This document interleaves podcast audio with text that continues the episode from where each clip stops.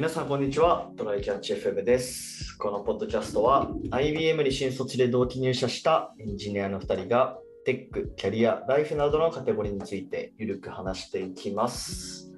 ではやっていきましょう。はい、よろしくお願いします。お願いします。えーっと、何ヶ月か前にあの、はいキーボードを買いましたっていう投稿をしたと思うんですよ。あれ何ヶ月前かな、のやつ、そう、自作あいつ。だっけね今年の冬か春春にかけてぐらいじゃなかったっけ？今年の冬、ああ、前半。そうそうそうそう。3月と。か、その辺じゃなかった？その辺だともうちょっと遡ってみ、ああ、でもな、雑談だから、ほ本本題にしたっけ？この話って。忘れた忘れちゃなっ。たなうんでもまあそういう話をしたんです。分離型キーボードをね、はい購。入したんですけど、まあ今までは、えっと、HHKB っていう、まあ普通の、普通のっていうかあれだけど、普通ではない。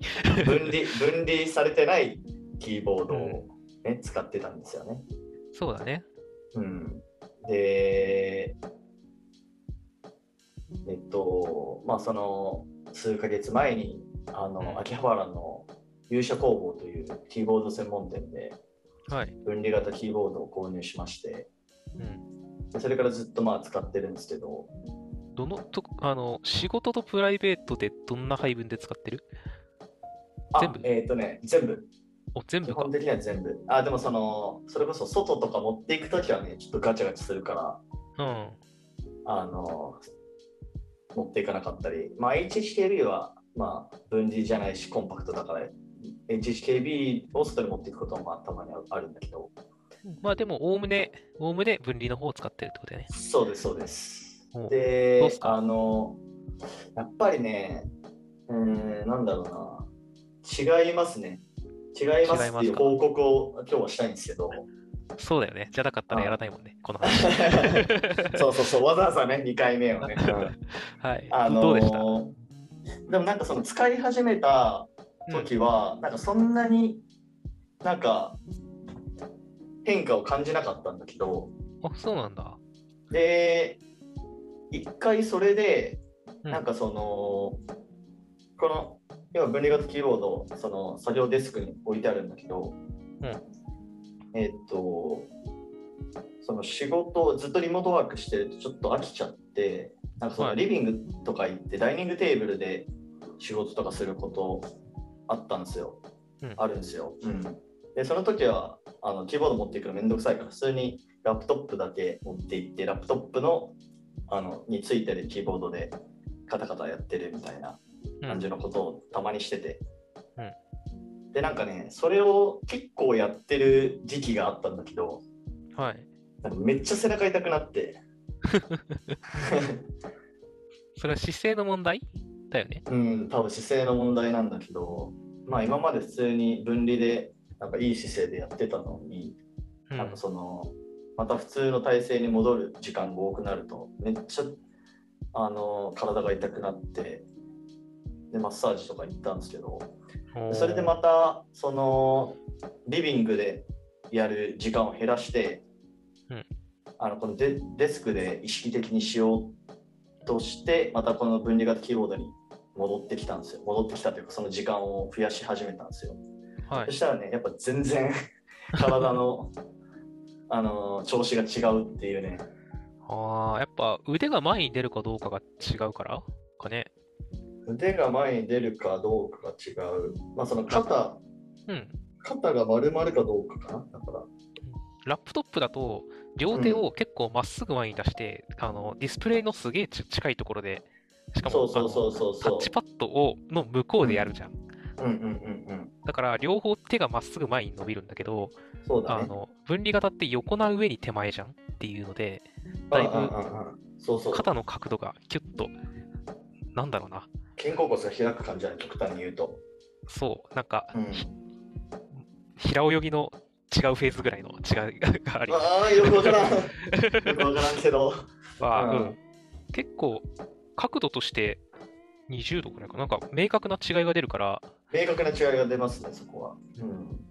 肩甲骨やっぱ後ろ目にあった方がええんやな。なんか胸が開けるよねっていうのがあるし。そうそうそうそう。いやーなのでやっぱね、これおすすめですよ。てかこれあのマッサージ屋さんで、うん。なんかその、この話するとめっちゃ驚かれるんだよ。あ、そうなんだ。分離型キーボード。てか、その、多分エンジニアじゃない人にとっては分離型キーボードという概念を知らないから。まあ、確かにねう。なんか、うん変なもん使ってる人だよな。そうそうそうそう。いや、でもそれめっちゃいいと思いますよって言って言われるね。だよね、確かに。うん。そうそうそう。明らかに肩が凝る要因一気に減らせるもんな。姿勢だけで考えて。ね。うん。まあ、なので皆さん買いましょう、本当に。うんちなみに僕が使ってるのは 7S Pro っていうやつなんですけど、うんグって出てくるかな。でもこれン大量せ大量生産されてるやつではないと思う。有社公募でしか買えないのかな。うん、でもすごいね、コンパクトでいい感じなんで、もし終わったら皆さん使ってみてください。はい。はい、じゃあ本題参りましょう。あの問題は？本題がですね、僕あの、 Voicyで、 Voicyでいつも聞いてる、あのチャンネルがありまして、はい。あの企業分析ハックっていうチャンネルがあるんですけど、まあ、主にマーケとか、うんあの解説してるチャンネルで、うんツイッターアカウントもあるんですけど、ももともとそっちが最初で、なんか、企業の面白いマーケティング施策とか、うん。まああとなんか、なんだろう、例えば GAFA の決算とかを分かりやすくまとめてくれたりとか、なんかそんな発信をしてるアカウントがあって、それのこう、 Voicy チャンネルがあるんですけど、えー、結構大手を中心に見てる感じのとこ？あでも結構ニッチな、あのー会社でも、マーケティング施策が面白かったら特集されるみたいな感じかな。うん、幅広いのはいいっすね。そうそうそう。なこの間なんか保育園の、なんかこの施策面白いみたいなやつとかなんかやってて。すげえじゃん。うん何でもやるな。そうそうそうそう。まあまあそれ自体のすごい面白いあのチャンネルなんですけど、うんえっと、そこにスポンサーで、あの Oh my teeth っていううん企業が、その企業分析ハックの Voicy チャンネルにスポンサーしてるんですよね。あ、へえ。うんうん、でそこで初めてオーマイティースっていう企業を知って、うんあの調べてみるとすごい面白いなと思ったんで、今日はその話をしたいなと思うんですけど、スポンサーやった甲斐がありますね、そこもね。そうですね。うん、いや、本当そうだと思う。ね興味持ってもらえて、ね、うんこういうちっちゃいところでも、ポッドキャストで取り上げてもらえると。取り上げてもらえるっていうと、ちょっとおこがましいな、僕らがな。まあ確かに。あまあでも、興味を持ってもらえるのはね。弱小ポッドキャストなんでね。うん、はい。えはいーっと、まあ一言で何の会社かというと、うんえーっと、歯科、なんて言えばいいんだろうな、歯科矯正の D2C ブランドっていう感じなのかな。うん。歯科矯正って、あの、金属でいいって、そうそうそう固定するイメージのあるやつだよね。よくね、小学校の同級生とかやってたでしょ。やってたね。うん、痛いらしいね、あれね。あ、痛いんだ。俺はね、幸いにも歯並びは悪くない方だから、やったことないんですけど。とても幸いですね。いや、僕もうん聞いた話でしかないけどね。うんうんうん。あれ高そうだったしな、うちやってなかった。要はなんか、あれって、えっとまあ、それなりになんか、なんだろうな、高いし、うん。で、やっぱ長いじゃないですか、その歯科矯正って。ほんと数年単位とかでやったりするのかな。そうだね。友達も結構長い間あの金属つけてたもんな。うんうんうん。で、それをまあ DX するみたいなスタートアップで、うん。うん、で、まあ、えーっと、価格もだいぶ、あ、えっとね、まず、ちょっといろいろちょっと、あの、説明、説明がうまくできるか不安なんですけど、うん。まず DX 的な部分で言うと、うんあのまあ、あれってこう、数年とかやってて、で、何回も通院しないといけないみたいなそうだね。調整とかあるしな。そうそうそうそう。でもそれが、まあ、やっぱ非常に面倒くさくて継続率が悪いみたいな事実があって、そうだね。で、それを結構そのオンラインとかで診療をしたりして、まあ、継続率めっちゃ高めてるみたいな。ああ、じゃあ通院の予約とかがあんまいらなくなるし、そうそう、リモート調整で継続率97%みたいなこと書いてて、おお。で、多分従来のやつはなんか30%くらい離脱してるみたいなのを確かどっかで読んだ気がするから、まあ、70%くらいなのかな、普通のやつだと。そうだね。歯医者率は医者に予約取って通うのってマジめんどくさいんだよな。めんどくさいし、しかも行ったところでなんか待ち時間あるし、みたいな。ね。うん、でそれをこうなんか LINE, LINE というかチャットとかでうんなんかやってくれるみたいで、なんで通院は本当に最初のうん1回のみみたいな感じだったかな。うんそれは画像を送ったらいいの、それともなんかセンサーとかでやってくれるの？どうやってえーっとねあ、その歯型をってことだよね。うそう、なんかむ本来診療でやるはずのことを電子でやってたのね。あ、その最初じゃなくて、その経過観察の時そうそうそうそう。はどうやって LINE で送るんだろうみたいな。多分画像で送ってるんじゃないかな。うんうん。なるほど、なるほど。多分そうだと思う。えーっと、あ、あった、画像がありますね。LINE っぽいやつで、えーっと、なんか送ってる自分の写真を、口の写真を。ほうほうほう。うんうんうんうん。なるほどね。だから、一番最初に病院とかでちょこっとやったものを元に、あとは LINE の画像とかで済むみたいな話になってるのかな。そうそうそうそう。で、なんか最初のへその LINE も、なんかめちゃめちゃスムーズで、なんかもう到着してから10分以内にもうその 3D スキャンみたいなやつが始まって30分で帰れるみたいな。ここら辺も超なんか最適化されてるみたいで面白いって思ったんですよね。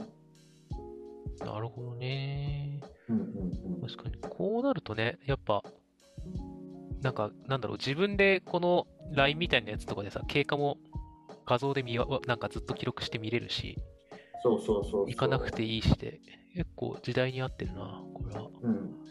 でもなんかね、そう、ちょうど、あの、俺の彼女が歯科矯正考えてるらしくて、おーめちゃめちゃ調べてたんだって。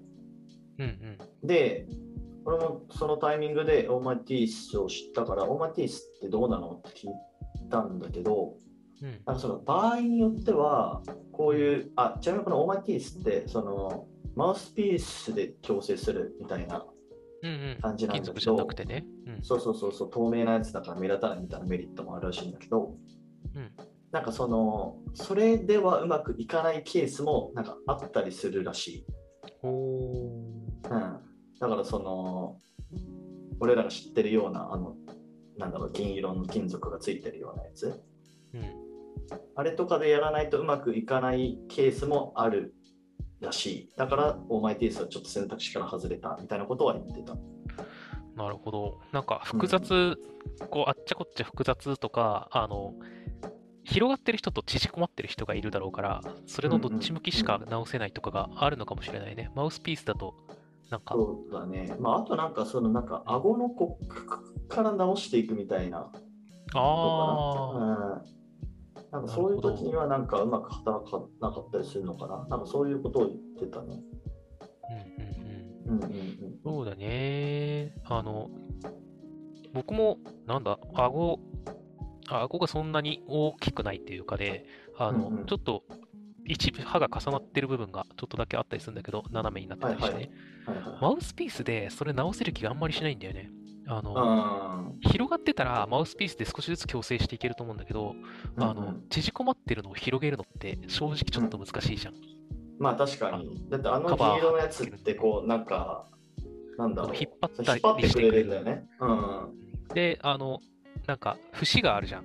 金属の。あの節ごとにテンション張ったりとか、あの、逆に縮めたり伸ばしたりをそれぞれ調整して、多分いい形に持ってってるから、マウスピースでできるものと金属でできるものは確かに。まあちょっと違いがあるんだろうなっていう気はしますね。でもまあ全然、そのマウスピースでも、その、修修正できるとか強制できるケースがあることには変わりないので、まあそれをめちゃめちゃ DX して、かつコストももう3分の1とか2分の1が3分の1くらいに抑えられてるっていうのは、すごいおイノベーションなんじゃないかなって思いますよね。そうだよね。だってなんか、そういう一部ずつ、なんか安く手軽にってしてくれたら、うんうんうんだんだんなんかその、それができるものが増えていくから、一部でもやってくれると全然違うよね。そうね、そうそうそうそう。しかも、さらに面白いのが、この創業、オーマティースの創業者の方がエンジニアの方っていうのが、めっちゃ面白いなと思って、いいっすね。そういうの増えてほしいよね。うん、なんか、えっと、インタビュー記事とか見ると、ワークスアプリケーションズでおーエンジニアの人だたったんだ。方で、ワークスアプリケーションズって起業家多いよね。アプリそうだねワークスマフィアみたいなのがいる気がする、結構。なんかインターンもアプリ、えーそのなんかウェブアプリ作らせる系のインターンだったね。ちょっとや,、うんうんうんはい、やったことあるけど、一時期すごい有名だったよね。もうお金がいっぱいもらえるっつってな。そうそうそうそう。いや、あれ本当すごいなと思う。うん。うん。なんかインターンといえばワークスだろみたいな、ね、感じになってたし。人数も多かったしね、毎回。うんうんうんそうか、ああいうところがやっぱ結構出てくるんだな。でも、うん、若くてエンジニアからこういう、あの、その医者の人とかも集めつつ、こういうのを始めるみたいな人が出てくるのはね、やっぱエンジニア創業の会社っていうのがそこそこ増えた方が、あのそうそうそう、そう DX で進むので、いいと思いますよね。なんかエンジニアとかも採用してて、うん。面白そうだから見ちゃったわ。お採用ページですか？採用ページをね、見てて、はい。ビューとか、PHP なんだね。PHP とか使ってて。うん。いや、なんか、その技技術で、あのやってる部分で言うと、これ多分普通にウェブサイトとかの技術スタックだと思うけど、うんあのマウスピースがさ、最初に 3D で歯型をスキャンして、その後マウスピースがこういろんな型であの家に届くらしいんだよね。だからそれをこう毎週変えていったら、その理想の形に矯正されていくよっていう話だと思うんだけど、はいはいはい。そこのこう、なんだろう、1週間後はこの型で、2週間後はこの型で、みたいなところも多分、あのー計算してるんだろうね、技術を使って。ああ、そうだね。ゴールの形と、それにだんだん1週間経ったらこのぐらい寄るよねっていうので出しておくんだ。うんあでもそれいいよね。それがどういう技術使ってるのかちょっとわかんないけど、ユニティとかかな、ユニティとか C シャープとかって書いてあるそこら辺だろうな。あ、なるほどね。確かに Unity はそういうやつ。そうそうそうそいやー、それいいよね。あの、う。うん。何週間後のマウスピースはこれっていうのがさ、段階的に示されてると、すなわち、その、その頃には、まあ、あの、その、その1個前のマウスピースの段階は常に、すでに経過してるってことだから、自分の歯が何週間後にこうなってるんだっていう予測が見れて、捗がわかるのよ。そうそうそうそう。そう希だ望がからまあそれが持てるよね。継続率の改善にもつながってて、うん。うん、いいですね、そういうの。なんかそういうテクノロジーを使って、ね、なんか歯科矯正を前進させてるって感じがするよね。ね、やっぱ離脱率が高いものに対してユーザーのモチベーションコントロールをやるっていうのはかなり大事だと思うので、それができてるのすごくいいな。まあ、かつそういうなんかプロダクトマネジメント的なところもなんかちゃんとやってる感じがして、すごい面白い企業だなと僕は思いましたね。ね、ちなみになんかちょろっとホワイトニングのサブスクとか、オーラルケアガジェット展開とか書いてあるから、なんか、こあの、こういう口の中の口腔オーラルテックってそう、その辺をめちゃめちゃやってるなんだね。ああ、そうなんだ。それ以外もやってるって感じなのか。そう。だから、こういう、なんかホワイトニングとかもさ、なんだかんだ、うんうんうんまあちょっといろんな商品は出てるだろうけど、結局医者に通うのが一番いいけどめんどくさいよね、みたいになってるものが、結構診断とかと一緒に D2C でできるんだったらいいかもしれないですね。そうですね。はい。はい。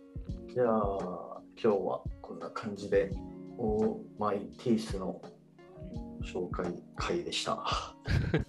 はい。案件じゃないですよ。はい。はい、案件ではないです。毎度おなじみね。はい。はい。では、こんな感じでですね、週2回のペースで配信しているので、Apple Podcast もしくは Spotify でお聞きの方は、ぜひフォローお願いします。えー Apple Podcast の方は、えーレビューもしていただけると、えー嬉しいです。今回も聞いていただきありがとうございました。ありがとうございました。またね。